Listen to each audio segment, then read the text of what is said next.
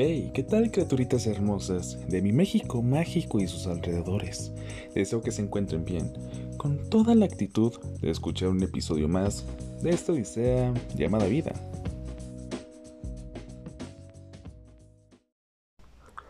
No sé qué opinan ustedes, pero para mí, México es el país más surrealista que conozco, que existe. Por eso siempre, en la intro del podcast, hago alusión al México mágico. Pero, ¿qué es el surrealismo? El surrealismo es un término que se le atribuye especialmente a lo artístico, aunque no es propio de este. También se le puede atribuir a la literatura, a movimientos culturales, etc. Consiste en lo incongruente, en lo irracional, y todo esto surge en base a la interpretación de los sueños de Freud, que suponen un rechazo de la cultura tradicional de la razón.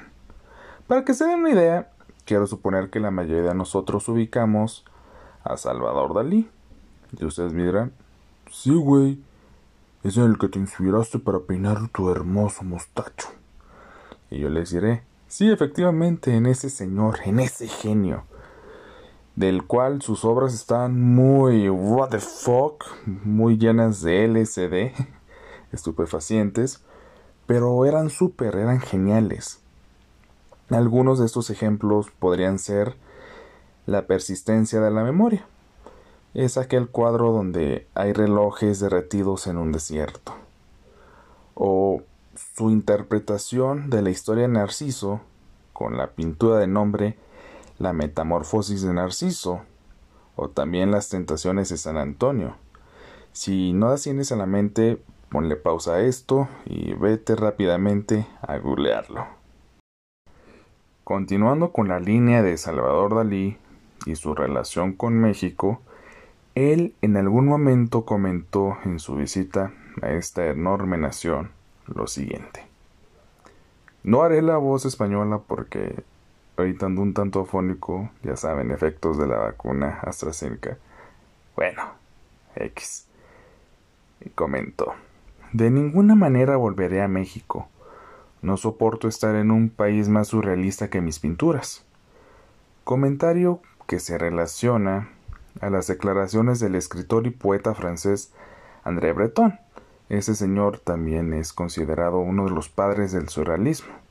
Total, Don André dijo que México es el país más surrealista. Y no lo niego. La verdad es que México tiene demasiada cultura. Tenemos desde la música, las danzas, los platillos, todo colorido. No podemos dejar de lado los alebrijes, estas criaturas imaginarias tan llamativas o las leyendas que existen en nuestro país. Pero México también es un país muy supersticioso. El otro día estaba hablando con mi hermana y con mi mamá y por alguna razón vimos una nota en una página de medicina muy importante la cual decía algo sobre México y el uso del bolillo para el susto. Entonces comenzamos a hablar sobre algunas de las supersticiones que existen en este país como lo son el mal de ojo. Pues este consiste en que una persona ve con envidia a un bebé, a un niño o a un adulto y esta persona se empieza a sentir incómoda. Sí, el poder de la mirada. También que si te barren los pies, pues te vas o no te vas a casar. Todo depende del punto de vista donde lo hayas escuchado también. Em, algo también que se me hace un tanto raro, pero son las creencias que hay, es que no debes pasar el salero de mano a mano porque transmites la mala suerte. También que si señalas con un dedo un arco iris, te van a, te van a salir mezquinos en las manos que vienen siendo como arrugas. O si ves a un perro directamente defecando, te van a salir granos en los ojos. Si te das un golpe en el codo, este me da mucha risa, en serio. Si te das un golpe en el codo, no te sobes porque significa dinero. Ok, voy caminando. Ay, me dio un golpe, hoy me duele, me tengo que sobar. No me sobo y no hay dinero, o sea, neta, me he dado demasiados golpes y no me sobo por tradición y no, nomás no veo dinero. También, este, si estás así de la nada y empiezan tus oídos a pillar, es porque alguien está hablando de ti. O si tienes hipo es porque te has robado algo. Así que si te atrapan y los policías ven que no tienes hipo, pero en realidad si robaste algo, pues estás a salvo porque el hipo no te está delatando. Algo que siempre he visto y es muy típico es el ver una figura de San Antonio de cabeza. Dicen que si pones esa figura de cabeza, pues adiós a la soltería. No sé si sea cierto porque jamás lo he intentado. Debería hacerlo. También comentan que si rompes un espejo, son siete años de mala suerte. Y por último, hay muchos, pero ese es el último que diré comer 12 uvas en año nuevo, o sea, durante las campanadas. Primer campanada y estás comiendo la, la primera uva, la segunda campanada sigues con la primera uva. ¿Qué onda? ¿Por qué mejor no nos hacemos un juguito de uva y lo tomamos con cada campanada y vamos pidiendo y un deseo? Total, son creencias que hay y se vuelven parte de la cultura colectiva.